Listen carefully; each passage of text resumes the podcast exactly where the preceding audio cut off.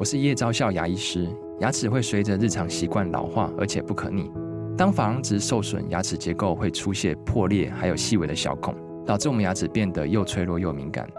这边我真心推荐贝欧尼修复牙膏，内含 BioHAP 成分，搭配正确的刷牙习惯，经科学实证，可在两周有效让牙齿再矿化，修复受损珐琅质的细微小孔。相关资讯及购买通路，请参考资讯栏连结。面对人生的每一次选择，究竟要如何做决定才不会后悔呢？今天全是重点啊，请到的是许茹芸来分享她挑歌选曲、挑人选友，面对人生很多次选择的经验。三个重点啊，第一个重点是，也许你要培养。比较敏锐的直觉，才能够帮助你做决定。第二个重点啊，当你有两个选项很难取舍的时候，也许你可以想想看，哪一个部分是你比较熟悉或比较胜任的。第三个重点是啊，人生的任何的选择都难免有错误的时候，你一定要做好下好离手的准备。万一那个决定你不是很满意，至少你可以在错误的经验当中学习教训，让你下一次在做决定的时候不再有后悔。One, two, three, hit it. 吴若全，全是重点，不啰嗦，少废话，只讲重点。欢迎来到全市重点，我是吴若权。今天我们的特别来宾真的很特别哦。我们在网络上面呢，这个互相这个欣赏对方很久啊，那么终于有机会见面。他是我们很厉害的歌手许茹芸。我们先请许茹芸跟听众朋友打招呼。Hello，大家好，若权哥好。嗯，最近终于见，是终于相见，是是是，这个终于相见就是我们适合相遇的时辰啊。不过今天呢。很特别，能够请到许茹芸，是因为出了最新的数位 EP，哈、嗯，这个单曲的名称就叫做《适合相爱的时辰》。对、嗯，那么在十月七号有一场演唱会，是在台北流行音乐中心，请大家带着你的亲朋好友，只要你们 现在正在相爱或曾经有爱过都可以。好，但是如果已经爱过，现在已经各自有伴侣，就不要造成这个纷争。可以一起来，然后做 A 区跟 B 区分开。遥遥相望，对对对。其实，嗯，我觉得你不只是歌手嘛，因为有这个演过舞台剧，有拍过电影，然后呃，担任过金曲奖的评审，对不对？而且还担任了三次，对不对？到目前为止，对对对对对。那其实，在人生常常要做很多的选择啊，选择这么多的歌曲啊，选择要跟哪个制作人、词曲创作者来合作。然后你看，你的身边又有这么多的朋友啊，其实你怎么去判断适合不适合？我基本上我是很顺着我自己的。这个心里面的感觉，对对对，我很顺着那感觉。像通常我拿到，我觉得这个部分我就很很幸运，因为我才从第一张专辑开始，就是我所去拿到公司交给我的一些歌，多半都是他们会让我自己感受喜欢或不喜欢这样。所以基本上我唱的大部分几乎三分，我敢讲百分之九十九吧。大概就都是我喜欢的，所以我现在回顾到我过去的专辑，我不会觉得哪一张专辑我特别不想听。对对对，我每一张我都还是很喜欢。嗯，呃，我之前在唱片公司工作过，我觉得这是可以讲了。真的，我在飞碟唱片工作过。对，那呃，因为我在呃唱片公司工作过，那那个期间就有一个唱片公司非常。嗯、呃，焦点就是力捧的女歌手这样哈。那我自己也很喜欢她，我、嗯、我也有帮她写歌过。嗯、然后呃，后来我最近这几年看到她在电视节目接受访问的时候，嗯、我才了解她当时的状态啊。她、嗯、说她很喜欢 jazz。啊，他很喜欢一些西洋的音乐。嗯，但你知道当年在飞碟唱片都是要包装成巨星的样子。对，其实，在那个年代都不是很流行一些其他的。对，就是另类的，所以他觉得他非常的痛苦。那我记得有一首就很棒的歌，本来是写给他，他 demo 也录了。你知道，我到现在我还有他唱的 demo。可是因为他后来就因为一些因素或合约的关系，后来那首歌就变成别人去唱。然后那首歌别人唱了之后就红遍两岸，你知道吗？对，所以我后来觉得说，像你刚才讲说你哇，这个百分之九十九的歌都是自己喜欢，你知道那个适合相爱的时辰是这个很奇妙的，很幸运。对，因为很多其他的人，我觉得不只是演艺圈或歌手，其实我们在科技界啊、商场啊、企业界都一样啊，就是你很有能力。你学经历都很好，但现在公司 assign 你或老板请你做的这个专案或这件事情或合作的人，啊，不见得就是你真的那么喜欢的，嗯，对不对？确实，嗯，那但但就是说，我觉得这也是一个相互的尊重吧。对，可能在那个当儿口，因为尤其是像歌曲这种事情，就真的如果我没有感觉，其实我唱出来就真的是跟我有感觉的是很不一样的。对，那我相信在这个过程当中，可能公司。跟我之间都有一些相互的调整，可能我也需要呃满足他们某一些呃，可能他们在整个公司上面的需求，嗯，那可能他们也有满足到一些，也明白我的喜欢的东西大部分是什么方向，他也会帮我呃寻找一些呃。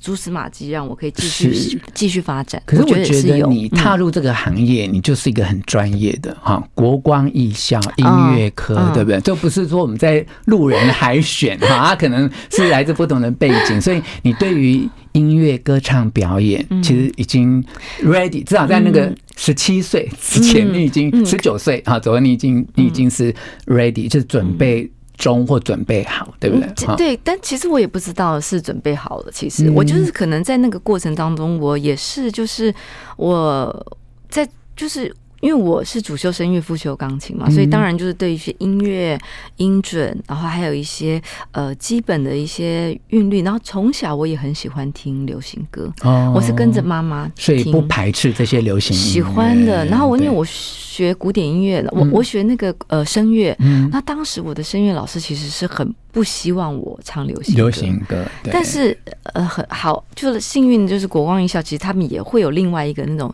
流行音乐的发展。嗯，所以当时我的主修声乐的老师跟我的流行音乐的老师两个人都有一点那个，你知道，有点矛盾，就两个都在争，就在争，就是学生，对对对对。对，就像人家那种海选节目说导师这样子，对对。然后，但是就是后来我就选择了流行音乐这边，但是我觉得古。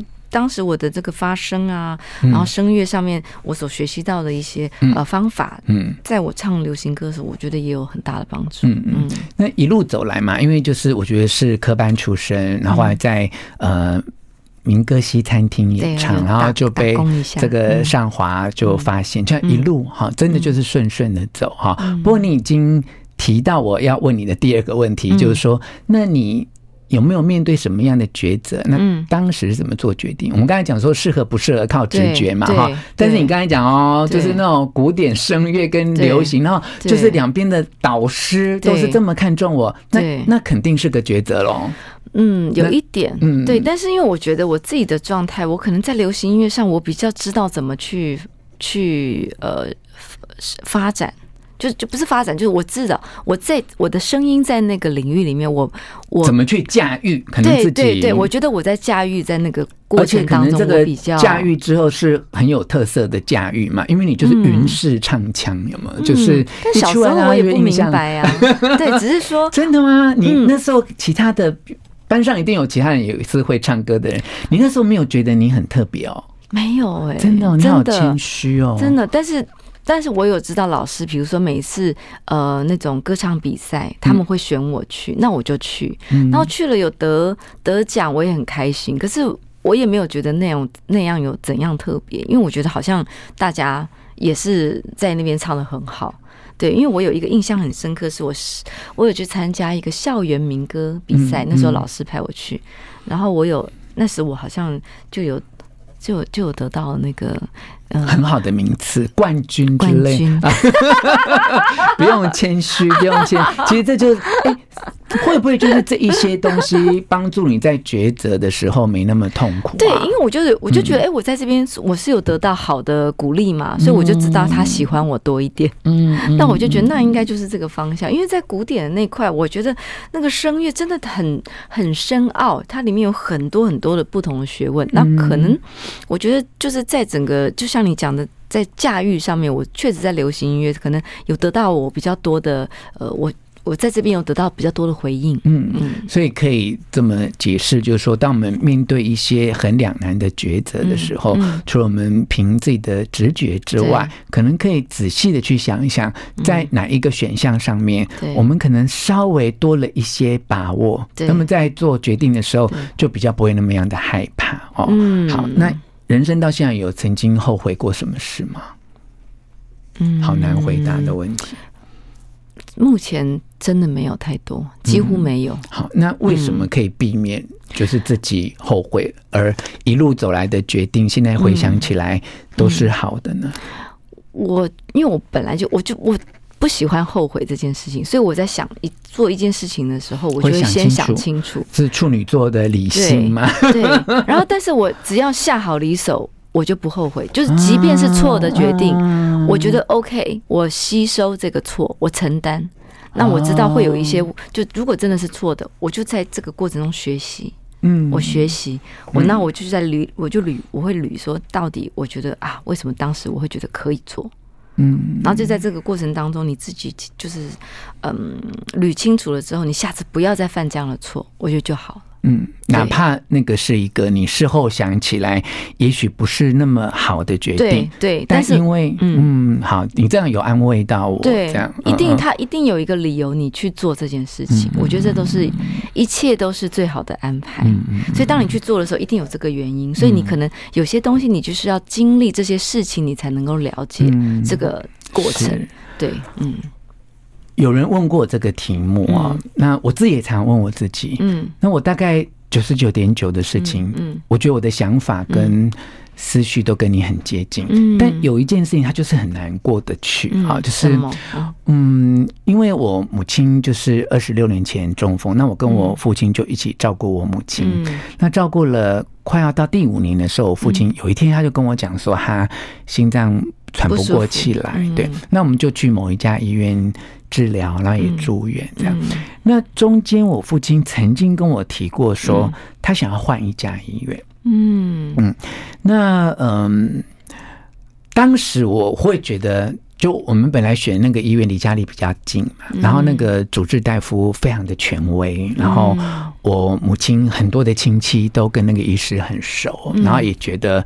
他的医术跟治疗是很好的，对。但就是有一个下午，我父亲跟我讲说，他想要换一家医院，对。那我也我也开车载他去了另外一家医院，可是那家医院因为这离我们家比较远，然后我非常的陌生，我觉得里面连他的建筑物应该怎么走那些科别我都不清楚，然后我也不晓得要去挂哪一个医师这样，所以大概我们下车走一下，我就跟我父亲讲说。啊，这个真的比较生疏，那我也不知道他怎么去找到更适合。嗯、那我们还是回原来的医院去治疗。那我父亲大概看看到我也觉得我自己也茫然，嗯、然后他就他也就我觉得是无奈的，就是就接受就就接受就回去原来医院。然后我父亲大概就住院四个月就过世了嘛。好，然后你知道到今天为止，这已经是。二十一年前，快要二十二年前的事，但是我只要想到那一幕，就是我跟我父亲讲说，那我们还是回去吧。那我父亲就是接受了这个决定回去。那后来他就在那医院过世了嘛。那其实我每次想到这件事情，我觉得应该是，嗯，会可能是有一点过会过不去，对，会过不去。而且，因为我觉得如果是我自己的事情，就像你说的，我我做了。